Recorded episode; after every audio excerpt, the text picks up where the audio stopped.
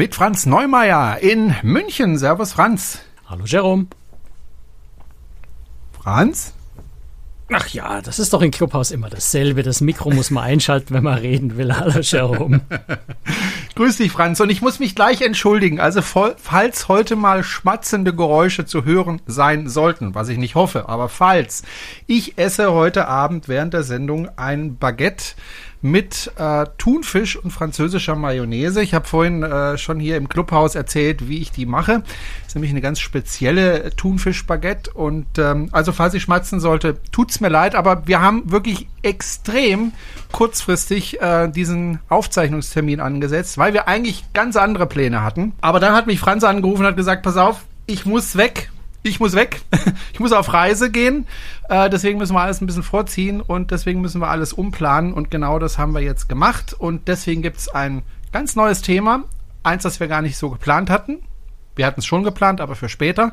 Aber ein sehr interessantes Thema. Und äh, dann wird Franz auf Reisen gehen und dann wird er uns hinterher erzählen, was er da erlebt hat auf Reisen.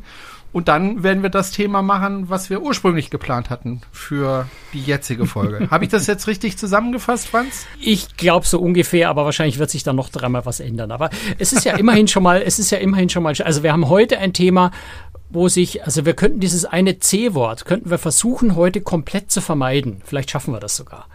Ähm, wir schaffen das. Und auch in der nächsten Folge könnten wir dieses C-Wort im Wesentlichen vermeiden, weil es um eine Reise geht. Also es sind, es sind echt schöne Zeiten, wenn es jetzt wieder losgeht, dass wir, dass wir nicht über dieses eine dauerblöde Thema reden müssen. Also ich meine jetzt nicht das Wort Krustricks, ne, sondern das andere, das mit C Und äh, insofern sind wir da, glaube ich, äh, jetzt schon mal sehr, sehr positiv beieinander, mal wieder zu schöneren Themen zu kommen. Genau, und wir zeichnen wie immer auf, äh, während wir gleichzeitig in. Äh, Jetzt will Jerome sein Mikro nicht einschalten, weil man sonst hören würde, dass er gerade wieder einen großen Bissen von seinem Baguette gemacht hat. Nein, ich habe schon aufge... Äh, nee, ich habe mein Mikrofon auch vergessen, siehst du mal. So, und jetzt bin ich ganz raus. Also unser Thema heute, fangen wir mal so an. Unser Thema heute ist ein Thema, äh, mit dem ich persönlich nicht viel anfangen kann, weil ich da noch nie war. Also es interessiert mich, aber ich war da halt noch nie. Ich war noch nicht mal in den Vereinigten Staaten von Amerika bisher in meinem Leben. Franz war da bestimmt schon 100 Mal. Im Grunde ist es seine zweite Heimat. Nicht ganz 100, aber mm, ja, also zweistellig auf jeden Fall. Siehste, und äh, wir wollen uns da eine ganz spezielle Stadt anschauen, die man eben auch mit dem Kreuzfahrtschiff erreichen kann. Und es handelt sich dabei die Stadt, äh, die man als erstes sieht, wenn man zum Beispiel früher aus Deutschland ausgewandert ist, nämlich New York. Da kam er ja auf einer Insel vor New York an, ist da ausgestiegen, wurde dann erstmal begutachtet, geguckt, ob man gesund ist, äh, ob man Englisch spricht, muss man, glaube ich, nicht nachweisen. Aber auf dieser Insel wurde man dann begrüßt und dann durfte man nach Amerika einwandern. Das ist allerdings schon über 100 Jahre her. Äh, jetzt kommt man zwar immer noch mit dem Schiff äh, nach New York, aber eben mit dem Kreuzfahrtschiff. Franz, bist du denn schon mal von Deutschland äh, aus oder von Großbritannien mit dem Kreuzfahrtschiff bis nach New York gefahren? Ich bin, ja, ich bin mit der Queen Mary 2 vor, was sind das, ein paar Jahre her, äh, so drei Jahre, glaube ich, ungefähr, sind wir von Southampton nach New York gefahren. Genau, so die klassische Transatlantikroute, da kann man sich dann wirklich so ein bisschen wie ein Auswanderer fühlen, wobei, wenn man da natürlich eine Balkonkabine hat, dann fährt man quasi im Vergleich zu der Auswandererzeit damals erster Klasse. Ähm, der typische Auswanderer wird eher im, im, Zwischendeck in der dritten Klasse oder der vierten Klasse gefahren sein und, und vielleicht nicht ganz so viel Komfort gehabt haben. Aber damals ging es ja auch um was anderes als heute. Na, heute fahre ich dahin, weil ich, äh, weil ich die Transatlantikreise erleben will und ich fahre dahin, weil ich New York erleben will und New York sehen will, als, also als Tourist und nicht als Auswanderer ähm, ganz andere Situation, klar. Und ansonsten, ja, ja bin ich, weil ich, ich überlege mal, ich bin in New York, bin, bin ich noch einmal, also ich bin schon zwei, dreimal in New York gew gewesen mit Schiff. Ich überlege gerade Transatlantik. Nee, Transatlantik war, war nur die Queen Mary 2.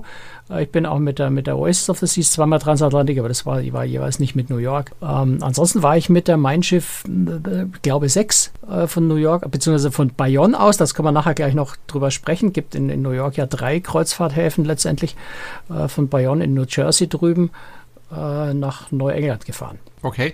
Äh, ich weiß nicht, ob du es wusstest, Franz. Äh, die Auswanderer sind vor allem im Sommer ähm, nach New York gefahren. Weißt du warum? W warum Sommer oder weil sie überhaupt gefahren sind? Oh, warum sie im Sommer gefahren sind und eher nicht im Winter. Naja, weil sie mit der Nordatlantik und die, die, Schiffe waren damals noch so ein bisschen kleiner. Der Nordatlantik ist im Winter doch ziemlich stürmisch und, und Eisberge verseucht, wie wir von der Titanic wissen. Also ich hätte jetzt auch mir überlegt, lieber im Sommer zu fahren, wo es warm ist und das Meer eine gewisse Chance besteht, ruhiger zu sein, wo keine Eisberge drohen. Aber aber vermutlich gibt es einen anderen Grund. Es gibt noch einen anderen Grund. Das war sicher auch ein Grund. Der Hauptgrund war, dass die Kabinen so eng waren, dass die Leute nach Möglichkeit draußen gesessen sind, oben auf dem Deck und da die Fahrt äh, gemacht haben, statt immer in ihrer Kabine zu sitzen. Und ähm, Deswegen saßen sie eben draußen und das ist im Sommer halt doch deutlich angenehmer als im Winter. Aber lassen wir mal das Thema weg. Kommen wir lieber zum Thema New York. Du hast es gerade schon gesagt. Es gibt drei Häfen, bei denen man ankommt. Gibt es da ein, ich muss wirklich gestehen, ich weiß nichts von New York. Also so gut wie nichts. gibt es denn bei diesen drei Häfen einen Hafen, der besonders geeignet ist, um da mit dem Kreuzfahrtschiff anzukommen, der besonders nah am Stadtzentrum ist? Oder sind die alle drei äh, so gut gelegen, dass das egal ist? Naja, es sind zwei an und für sich, die ein bisschen idealer sind, aber eigentlich sind die alle drei nicht so schlecht, wenn man es schlau anpackt. Also der stadtnäheste natürlich, äh, der, der in, in, Midtown am Hudson River anlegt, ist der, ähm, wer ist denn der jetzt? Ähm, das ist mir der Name entfallen. Also äh, jedenfalls der, der am Hudson River äh, etwa in Midtown so, so am, am südlichen Ende vom äh, Central Park auf der Höhe ungefähr äh, liegt. Das ist der, der, wie heißt denn das? Das fällt mir echt nicht mehr ein. Also in Downtown. Dann hast du drüben in Brooklyn einen Kreuzfahrthafen, der hau hauptsächlich von, von Carnival, also auch von, von der Queen Mary 2 zum Beispiel, genutzt wird. Da bist du jetzt zwar nicht in Manhattan, weil, weil der East River dazwischen liegt, aber da fährt eine Fähre rüber dann ins, an die Lower East Side, ins Financial District. Und da bist du also mit der Fähre sehr, sehr schnell auf der anderen Seite drüben, ähm, also so Richtung Brooklyn Bridge oder so. Und dann gibt's noch den dritten und der ist wirklich, der ist noch nicht mal mehr im Bundesstaat New York, sondern der ist wirklich auf der anderen Seite der Bay, äh, drüben in, äh, in, in New Jersey und äh, in dem Ort Bayonne. Das ist das, wo Royal Caribbean ähm, Celebrity TUI Cruises äh, im Wesentlichen anlegen. Der also sagen wir, der Vorteil von Brooklyn und von äh, dem Manhattan äh, Terminal ist, dass du dort an der Freiheitsstatue direkt vorbeifährst. Wohingegen, wenn du in New Jersey anlegst, biegst du schon vorher ab nach links und äh, kommst an der Freiheitsstatue nicht direkt vorbei. Ähm, es ist aber trotzdem so ein bisschen relativ, weil zum einen wenn du in New York, New York ist meistens kein Zwischenstopp, sondern es ist ein Start-Zielhafen. Das heißt, du fährst dort eigentlich eh bei Dunkelheit rein. Ja, irgendwann in der Früh um vier, um fünf. Ähm, es lohnt sich trotzdem aufzustehen, weil natürlich der Stadtsilhouette sehr schön ist, auch die Freiheitsstatue angeleuchtet ist. Du fährst unter der ähm, Verrazzano-Brücke unten durch, was auch ein sehr faszinierendes Erlebnis ist, gerade so mit, mit so einem großen Schiff wie der, wie der Queen Mary 2, wo da nach oben nicht mehr viel Luft ist äh, zur Brücke hin. Äh, fährst unter der Brücke durch. Ähm, aber du fährst letztendlich bei Dunkelheit rein. Und insofern ist fast die Abfahrt das Spannendere eigentlich in New York, weil du da klar am Nachmittag in der Regel bei Helligkeit rausfährst. Und da ist natürlich Manhattan Terminal ideal, weil da fährst du direkt an der Freiheitsstatue vorbei. Aber auch von Bayonne drüben sieht man die Statue recht gut, die Stadtsilhouette recht gut. Ist also nicht so tragisch. Und wir hatten damals, wie wir mit der Mein Schiff 6 da losgefahren sind Richtung Neuengland, hat der Kapitän sogar eine kleine Hafenrundfahrt gemacht und ist also ganz nah an, an Downtown und also nach Manhattan und an die Stadtfreiheitsstatue rangefahren.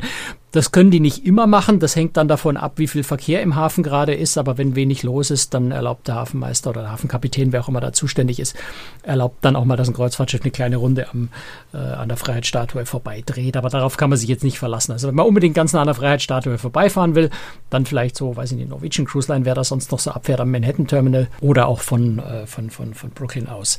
Aber davon würde ich jetzt nichts abhängig machen. Ne? Schwieriger in Bayonne drüben ist eher, wenn du, wenn du dort ja einen Tag Aufenthalt oder sowas hast. Ähm, also mit auf der Mein Schiff 6 hatten wir da, glaube ich, einen Tag quasi im Hafen und dann nochmal eine Nacht und am Tag darauf ging es erst nach Hause. Da musst du versuchen, wie du irgendwie nach Manhattan rüberkommst, wenn du dort Sightseeing machen willst. Das ist ein bisschen mühseliger, weil du halt einfach, ja, du musst mit der Straßenbahn erstmal äh, nach, nach Richtung Jersey City oder, oder Hoboken nach vorne fahren, dort dann in die U-Bahn umsteigen und nach New York rüber. Also du brauchst so eine Dreiviertelstunde, Stunde ungefähr, bis du in Manhattan bist. Ist ein kleines Hindernis, aber jetzt kein wirkliches Problem. In äh, New York leben, also in New York City, äh, leben etwas mehr als 8 Millionen Menschen, in der ganzen Metropolregion ziemlich genau 20 Millionen Menschen. Ist ja eine ganze Menge. Kommt einem das auch so vor, dass es wahnsinnig viele Menschen sind oder eher nicht? Ich frage das deswegen, ich kenne verschiedene Städte in China und es gibt Städte, die haben zwar wahnsinnig viele Einwohner, aber es kommt einem nicht so vor und es gibt Städte, die haben weniger Einwohner, aber da kommt es einem wahnsinnig viel vor. Also das kommt natürlich darauf an, wo du in New York unterwegs bist. Wenn du an den, an den üblichen, und nehmen wir mal die Zeit vor diesem vor diesem Virus, den wir heute nicht erwähnen wollten. Äh, ich denke, danach wird es dann auch nicht viel anders sein. Äh, wenn du an die Touristen-Hotspots gehst, also wenn du ans Empire State Building gehst und da hochfahren willst, ähm, dann, dann stehst du halt einfach, wenn du keinen keinen Online-Termin gemacht hast, äh, quasi stundenlang in der Schlange. Wenn du zum Times Square gehst, wo ich ja, also das würde ich ja meiden wie der Teufel das Weihwasser, diesen, ich finde, völlig überflüssigen Platz, wo, wo es nichts Besonderes gibt, äh, da wimmelt es natürlich vor Menschenmassen und gerade in der, in der Innenstadt, gerade auch im Financial District hast du unglaublich viele Fußgänger auf den Gehwegen. Die Straßen sind rappelvoll mit Taxis. Also da ist schon, da ist schon Ameisenhaufen Gewimmel. Aber wenn du, wenn du in, in, in ein bisschen weniger, äh, vor allem von Touristen weniger äh, frequentierte und in Wohnviertel gehst, dann ist da jetzt auch nicht so unglaublich viel los. Ja. Also wir haben da über den einen, äh, das den, eigentlich meinen so wirklich ein Geheimtipp, finde ich, in New York, äh, über den wir nachher vielleicht noch kurz sprechen können, äh, in, in Queens drüben da, da sind keine Touristen da, da, da oder, oder auch in Williamsburg sind natürlich relativ viele Touristen. Brooklyn, das ist gerade sehr, sehr beliebt bei Touristen. Ähm, aber auch dort, wenn du da mal so von den Hauptstraßen runtergehst, von den Haupttouristenstraßen, ist es eine ganz normale Stadt, wo Menschen leben und, und jetzt nicht, nicht so unglaublich viel los ist. Wie sieht's denn klimatisch aus? Also wann ist die angenehmste Zeit, dorthin zu reisen? Ich glaube, soweit ich das weiß, ist ja klimatisch eigentlich ziemlich ähnlich äh, mit unserer Region, oder? Ja, es ist ein bisschen extremer. Äh, du hast im Sommer, kannst sehr, sehr heiß werden in den Sommermonaten, Juni, Juli, August. Äh, Im Winter kann es auch mal richtig eiskalt werden. New York wird auch immer wieder mal von einem Blizzard überrascht, wo du dann einfach mal einen Meter Schnee in den Straßen hast. Also die ideale Zeit ist schon eher so Frühjahr und Herbst, wo es einfach alles ein bisschen gemäßigter ist. In, Im Sommer, deswegen, deswegen flüchten äh, die, die reichen und schönen New Yorks auf die Hamptons im Sommer, weil es einfach in, in Manhattan, in Downtown viel zu heiß ist.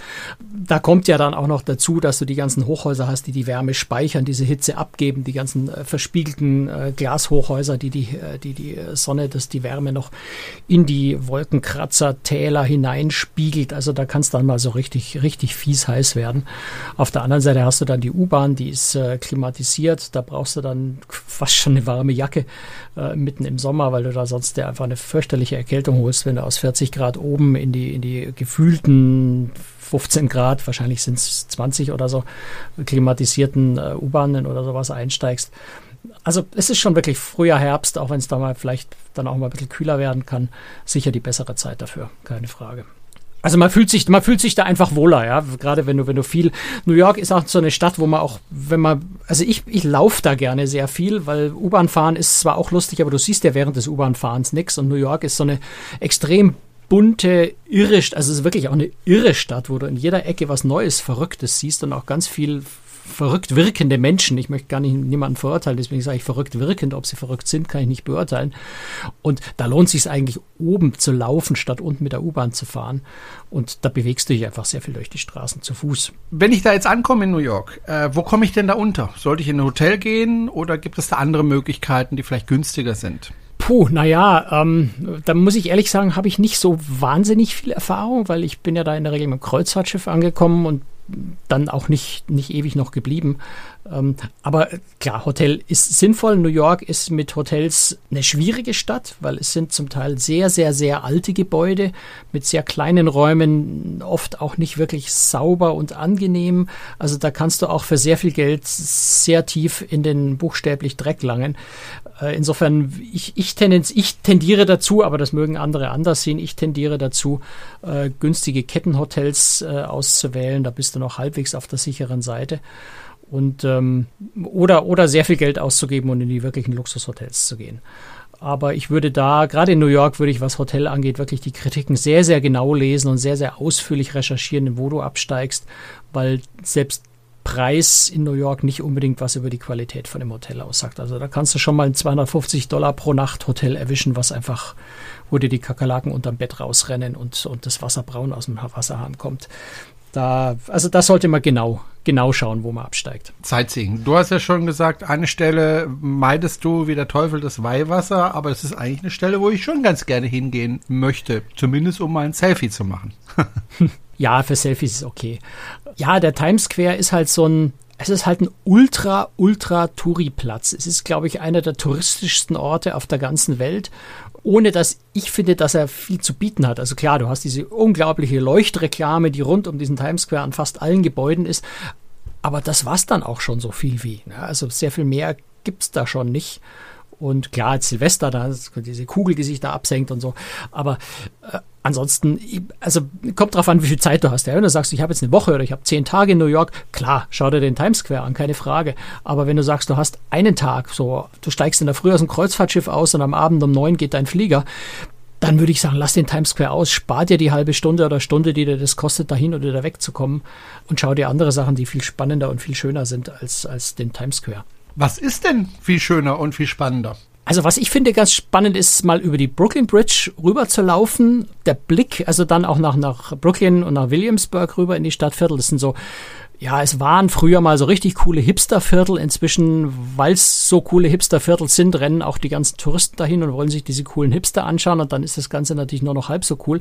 Aber es gibt toller, gerade so am Abend gibt es da wunderbare Rooftop-Bars. Nicht ganz einfach da reinzukommen, am Türsteher vorbeizukommen, aber äh, sowohl vom, vom Ufer, vom East River da drüben, als auch natürlich noch mehr von den Rooftop-Bars direkt am Ufer, ist der Blick auf die Downtown von Manhattan einfach super, super schön. Und das lohnt sich, den Blick einfach mal zu haben ist so ein bisschen, ja, nicht, nicht richtig Parkanlagen, aber so am Ufer entlang vom, vom East River ist es ganz nett. Also das äh, kann man ganz gut machen, da mal rüber zu fahren oder zu laufen, sich das anzuschauen. Auch das Laufen über die Brooklyn Bridge rüber ist wirklich ganz spannend. Es ist nur, man darf sich nicht verschätzen, die ist ganz schön lang, die Brücke. Also da ist man nicht mal schnell in zwei Minuten rüber. Und das dauert ein bisschen länger. Ich kann jetzt nicht wirklich sagen, wie lang, aber, aber man läuft ein paar Schritte. Okay.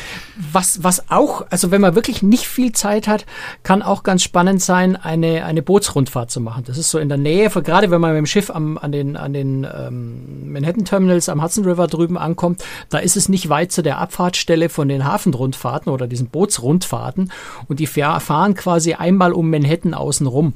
Und äh, das ist, äh, wenn man wirklich nicht viel Zeit hat und mal einen Blick auf die Stadt werfen will, ist das sehr, sehr nett. Ansonsten gibt es in New York gibt's natürlich unglaublich viel. Also was ich, was mich, eine der Sachen, die mich sehr tief beeindruckt hat, war Ground Zero. Klar, Touristen-Hotspot, aber äh, es ist wirklich, es ist wirklich lohnenswert, glaube ich, da mal hinzugehen an die Stelle, wo die zwei, äh, ja, also es waren ja mehr als zwei, aber, aber die zwei großen Türme des World Trade Center 9-11 äh, eingestürzt sind. Das sind ja jetzt äh, ja, Denkmahnmäler quasi. Also man sieht die zwei großen äh, Löcher im Boden, die jetzt äh, so eine Art Brunnen sind. Ähm, sich die Stelle mal anzugucken, also so ein kleines Museum noch mit dabei, Freiluftmuseum, wo man so ein bisschen äh, was nachlesen kann, ohne dass man jetzt zu tief da reinarbeiten muss.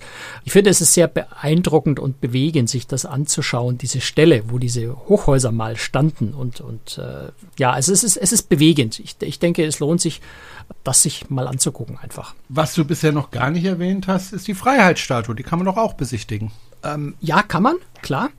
Da ist durchaus empfehlenswert, äh, also du fährst da, da irgendwie mit einer Fähre rüber, sinnvollerweise, äh, weil die ist ja auf einer Insel, auf einer kleinen die Fähre sich vorher auch einen Platz zu reservieren. Da ist einfach der Andrang recht groß. Ja. Das heißt also ganz viel von diesen Top-Attraktionen in New York, also so aufs Empire State Building hochfahren, solche Dinge sollte man vorher im Internet und zwar lange vorher, nicht zwei Tage vorher, sondern vielleicht zwei, drei Monate vorher. Ich weiß nicht, wie es jetzt nach dieser äh, Virus-Geschichte ist, die wir heute nicht erwähnen wollten. Aber davor war es jedenfalls so, dass du da idealerweise zwei, drei Monate vorher am besten dir schon äh, entsprechend Tickets reserviert hast, damit du nicht ewig anstehen musst oder überhaupt nicht zum Zuge kommst, weil einfach wirklich großer Andrang ist. Und ja, man kann in die Freiheitsstatue rein, man kann bis zu diesem Strahlenkranz im Kopf kann man hochsteigen. Ich war da auch mal oben, das ist aber schon so lange her, dass ich mich gar nicht mehr so genau erinnern kann dran. Es ist halt relativ zeitaufwendig, also man muss sich da wirklich überlegen, wie viel Zeit hat man, lohnt sich das? Ähm, oder will man viele Sachen sehen oder will man eine Sache intensiv? Wenn man eine Sache ein bisschen länger sehen will, Freiheitsstatue ja. Aber ich würde mal sagen, so zwei Stunden allermindestens, wahrscheinlich eher drei, braucht man insgesamt. Wenn man mit der Fähre rüberfährt, reinsteigt, wieder runtersteigt, mit der Fähre wieder zurück. Das, das nimmt relativ viel Zeit in Anspruch. Ähm, aber es ist, ein, es ist ja, ist faszinierend, in diese, in diese Statue da hochzusteigen, klar, keine Frage. Aber wir haben ja in München, wir haben in München der Therese in die Wiese die Bavaria, die ist ein bisschen kleiner, da kann man auch hochsteigen. Ähm, ist fast genauso schön. Muss, ich, muss ich jetzt als, Naja. Münchner, muss ich jetzt als Naja. Münchner sagen. Naja. Nein, die Freiheitsstadt ist natürlich viel, viel größer. Es gibt ja viele Medien auch in, in New York, also viele Fernsehstudios, Radiostationen. Hast du dich damit mal beschäftigt? Hast du da mal versucht, bei so einer Fernsehproduktion dabei zu sein? Wahrscheinlich nicht, ne? Ehrlich gesagt, überhaupt nicht, weil mir da absolut die Zeit fehlt. Also was äh, spannender ist, oder was heißt spannend? Nee, es kommt, kommt auf die Vorlieben an. Ne? Ich meine, du hast ganz, ganz viel Musical-Theater, logischerweise. Broadway, New York, äh, kann durchaus vernünftig sein, ähm, mal sich da ein Ticket zu reservieren. Aber auch da musst du ganz, ganz, ganz lang vorher dran sein, äh, wenn du, wenn du äh, Tickets haben willst. Meistens, du kannst zwar, ja, das ist auch so ein Grund, warum man vielleicht zum Times Square steht. Dort stehen die ganzen äh, Ticketverkäufer, die ja Last Minute zu überteuerten Preisen noch Tickets andrehen. Aber wenn du sagst, du willst unbedingt, äh, dann kann man sicher auch kurzfristig noch ein, äh, ein, Show, äh, ein Showticket sich äh, ergattern oder ein Musical-Ticket. Ansonsten hast du auch, aber da muss man sich vorher natürlich ein bisschen äh, reinlesen, reinarbeiten, recherchieren. Du hast auch off-Broadway ganz viele kleinere Theater, wo du dann mal Comedy-Show hast, Musiker hast, die wirklich toll sind. Also jeder, der in New York auftritt, ist nicht irgendwer, sondern da, da hast du aus jeder Musikrichtung, aus jeder Stilrichtung auch Comedy-Shows und solche Dinge. Das kann sich durchaus lohnen, aber da muss man sich ein bisschen reinknien und genau überlegen, was will man eigentlich, ein bisschen recherchieren, was schaut man sich da an. Aber so ein Abend in einem, in einem, einem Off-Broadway-Theater ist äh, sehr reizvoll, wenn man die Zeit dafür hat. Ähm, außerdem habe ich gerade eine WhatsApp bekommen von Carmen. Ähm, ich weiß gar nicht, warum sie sich nicht einfach meldet und das selber auf der Bühne sagt, aber ähm, sie sagt gerade, er schreibt gerade noch äh, Blick auf die Freiheitsstatue, klar, mit der Fähre nach Long Island. Äh, von dort ist ein super Blick auf die, auf die Freiheitsstatue. Wenn man also nicht mit dem Kreuzfahrtschiff selber äh, vorbeifährt an der Freiheitsstatue, dann kann man mit der Long Island Fähre da relativ nah vorbei und natürlich wunderbar Fotos machen. Lohnt sich am meisten, wenn schönes Wetter ist oder so zum Sonnenuntergang. Die Sonne geht hinter der Freiheitsstatue unter. Das ist ein echt toller Blick dort, ähm, wenn man das, wenn man das vom Timing her so hinkriegt. Jetzt ist es aber kein klassischer Kreuzfahrthafen, New York. Kann man trotzdem von dort aus eine Kreuzfahrt beginnen? Ah doch, New York ist gar nicht so klein als Kreuzfahrthafen. Also zum einen hat es natürlich ein riesen Einzugsgebiet. Das heißt, du hast auch Schiffe, die von New York aus in die Karibik fahren. Das würde man jetzt als Europäer nicht machen, weil es irgendwie so ein bisschen Unsinn. Wenn ich sowieso in die USA fliege, dann fliege ich gleich bis nach Miami. Dann, dann habe ich nicht so die, die zwei Seetage, bis ich mal in, in Florida bin, sondern, sondern kann von Miami direkt in die Karibik fahren. Äh, Aber Neuengland-Kreuzfahrten sind ganz viel äh, von New York aus natürlich. Also Neuengland, Kanada. Dieses Jahr unmöglich, weil Kanada ja seine Häfen äh, geschlossen hat bis für den Rest des Jahres. Ich sage jetzt nicht warum, weil das wollten wir heute ja nicht erwähnen. Aber ansonsten hast du von, äh, von New York aus eigentlich sogar ziemlich viele Kreuzfahrten, doch. Und natürlich die Transatlantikreisen mit, mit der Queen Mary 2. Also ist eigentlich schon, schon, schon eine klassische Kreuzfahrtstadt, wenn man so will. Aber es ist halt, New York ist halt so groß, da gibt es so unendlich viel, dass die Kreuzfahrt da auch nur so ein, so, so ein Randaspekt ist. Aber es gibt nicht so viele Kreuzfahrten wie zum Beispiel von Florida aus, Miami oder Ja, gut, ähnliches. die drei, die drei Kreuzfahrthäfen in Miami sind die drei äh, weltgrößten Kreuzfahrthäfen. Ich habe jetzt die Zahlen nicht ganz genau im Kopf, aber die sind in New York schon gar nicht so niedrig. Also da ist schon, da ist schon einiges los. Ich habe gerade noch was vergessen zu erwähnen und das ist eigentlich so, bevor ich zu meinem Geheimtipp vielleicht komme, eigentlich meine absolute Lieblingsecke in New York und das ist Chinatown. Chinatown in New York ist einfach unglaublich faszinierend, weil du, du also du wirst jetzt, würdest jetzt wahrscheinlich widersprechen, wenn du Chinatown kennst, aber so als für, für mich als Nicht-Chinesen und jemand, der noch nie in, Chinesen, in, in China war, ist Chinatown für mich schon so näher an China kann man kaum mehr rankommen, als wenn man direkt nach China fährt, als wenn man nach Chinatown fährt. Du hast dort ganz viel wirklich chinesische, also sehr viel chinesische Bevölkerung einfach und deswegen ganze Straßenzüge, die sehr chinesisch geprägt sind. Du hast da äh, auch ganz viele Leute, die einfach kein Englisch sprechen, ja, wo du ähm, auch merkst, also so, so beim Fotografieren, ja, man muss in Chinatown mit Fotografieren wirklich vorsichtig sein, äh, weil du ganz viel auch illegale Einwanderer und sowas hast, die wirklich nicht fotografiert werden wollen, äh, weil, weil sie fürchten, dass sie irgendwie von, von, von den Immigration-Behörden äh, auf den Fotos dann womöglich entdeckt und identifiziert würden. Also es ist so eine ganz eigene Welt, dieses Chinatown. Und vor allem zum Essen ist es halt unglaublich lecker da. Ja, da ganz viele auch so, so ja nicht, nicht Garküchen, das sind schon richtige Läden, äh, aber du kannst ganz, ganz viel so, so Dim Sum und solche Sachen äh, wirklich in, in kleinen Läden äh, kaufen. Das Supermärkte, die ja, also lauter exotische Zutaten haben, die du alle irgendwie nicht kennst, aber die spannend ausschauen und noch spannender riechen. Ähm, sehr, sehr faszinierendes Viertel, dieses Chinatown. Kann ich mir gut vorstellen, wobei es gibt ja nicht das China, ja, sondern China besteht ja aus, aus ganz, ganz vielen verschiedenen Kulturen, äh, teilweise mit türkischen Abstammungen und ähnlichem. Die Uiguren zum Beispiel, die ja im Moment in den Schlagzeilen leider sind. es gibt nicht das China und äh, auch das Essen unterscheidet sich jetzt sehr, ob du jetzt in Nordchina bist oder in Südchina bist. Ähm, insofern kann es gar nicht äh, einen Ort geben in, in, in, in New York, wo man sagen könnte, das ist China, weil es gibt's einfach nicht, das China. Aber du, ich kann mir gut vorstellen, das, was ich gemeint habe, du kannst China ja. so nahe, wie du außerhalb von China ja. vielleicht kommen kannst. Aber natürlich ja. ist es nicht China, ist keine Frage. Natürlich ist es auch ein Amerikani amerikanisiertes äh, China logisch. Das kommt vielleicht noch dazu, aber ich kann mir schon vorstellen, dass, dass die Menschen, die, was weiß ich, aus der Region Peking kommen, dass sie dann eben ihre Essgewohnheiten mitbringen und dass die Leute, die mehr aus dem Süden kommen, zum Beispiel aus Hainan äh, kommen, von der Insel Hainan, dass die wiederum andere Esskulturen haben und so weiter und so weiter und dass sich das alles dann ein bisschen mischt. Aber ich stelle mir das sehr spannend vor. Also das wäre zum Beispiel ein Grund für mich, nach New York zu gehen, wobei ich jemand bin, muss ich ehrlich gestehen, mich zieht es jetzt nicht unbedingt hin äh, in die Vereinigten Staaten von Amerika. Mhm.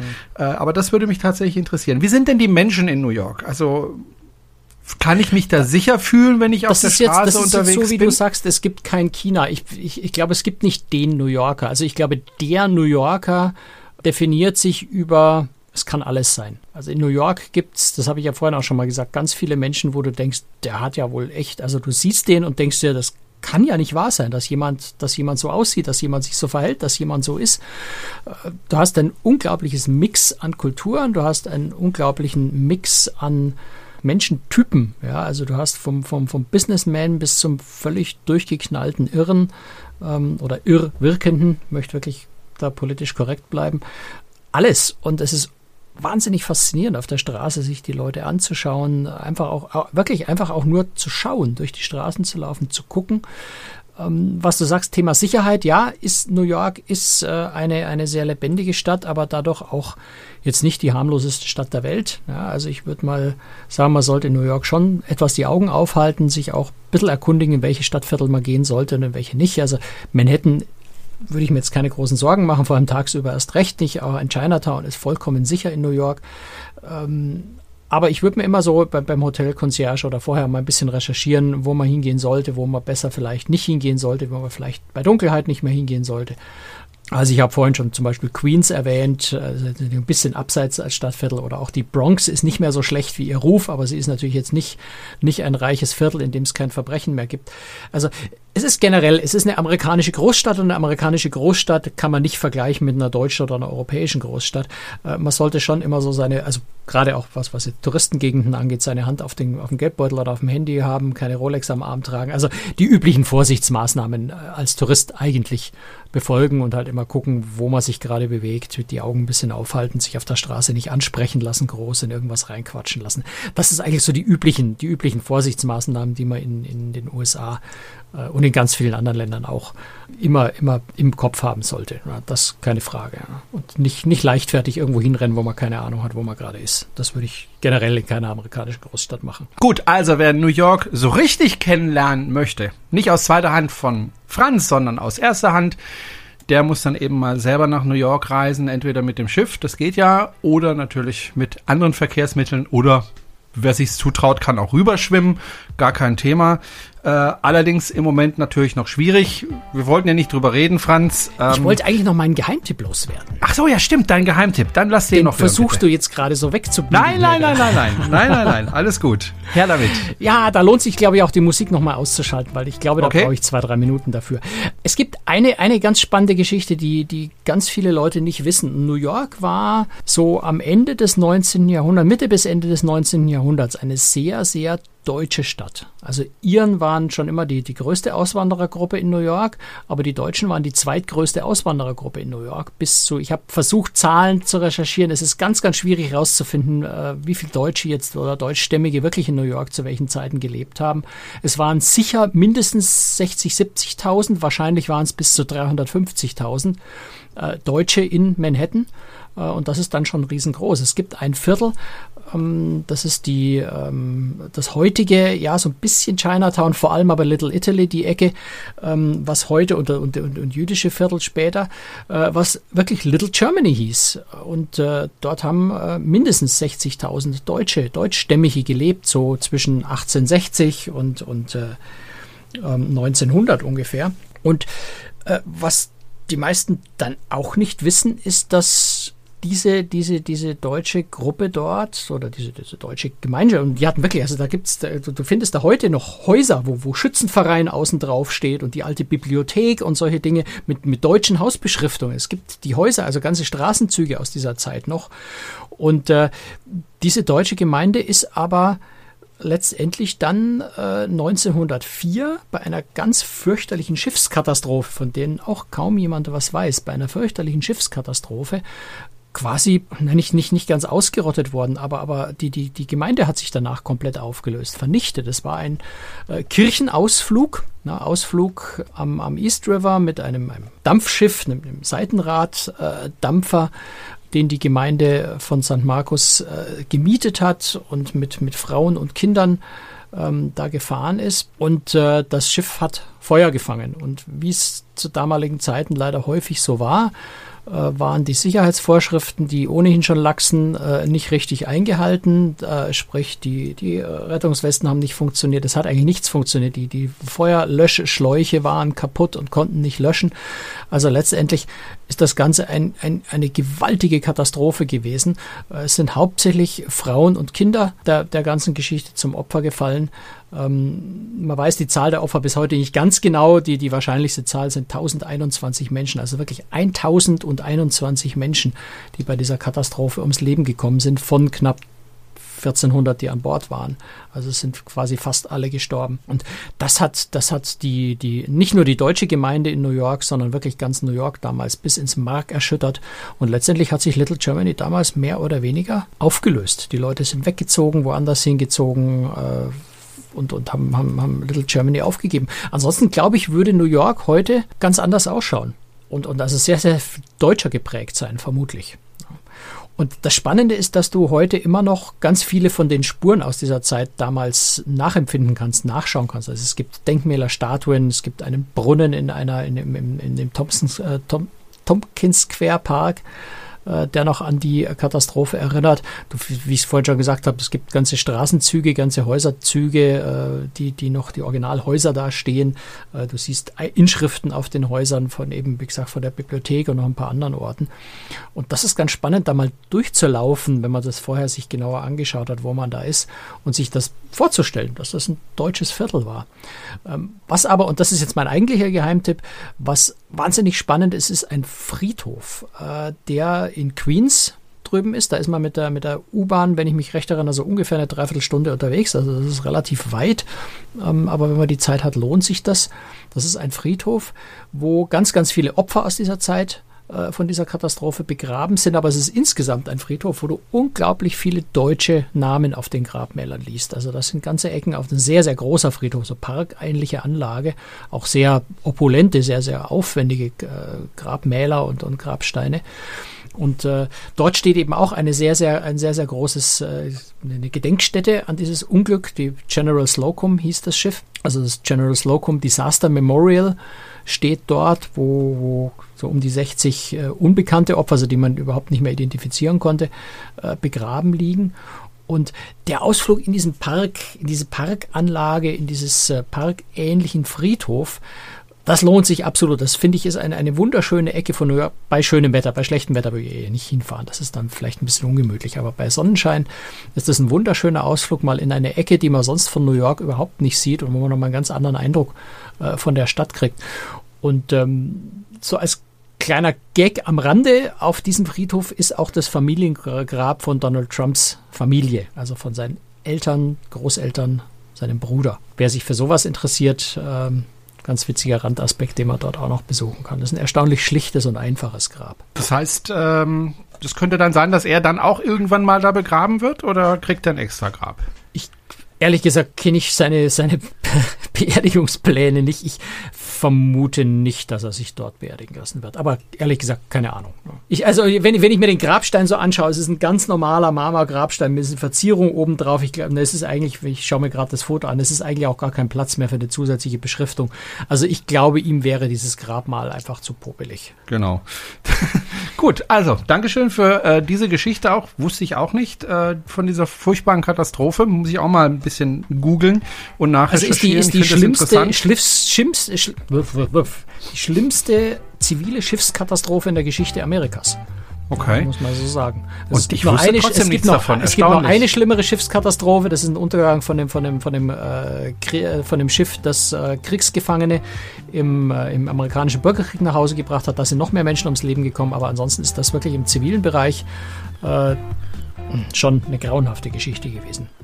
Wenn Sie uns unterstützen möchten hier in diesem Podcast, dann schauen Sie mal auf unserer Webseite vorbei. Ähm, dort finden Sie alle Informationen dazu. Dann kommen Sie nämlich auch zusätzlich in den Genuss unserer Aftershow-Party, die wir immer nach dem Podcast aufzeichnen. Da gehen wir manchmal auf das Thema nochmal genauer ein oder es gibt noch andere Themen, die wir da behandeln. Also, schauen Sie mal, ob Sie uns nicht auch unterstützen möchten. Viele tun das bereits. An dieser Stelle ganz herzliches Dankeschön. Und Franz, hier sage ich auch Danke und Tschüss, bis zum nächsten Mal, Franz. Bis dann, ciao, Servus. Und wir gehen jetzt in die Aftershow-Party.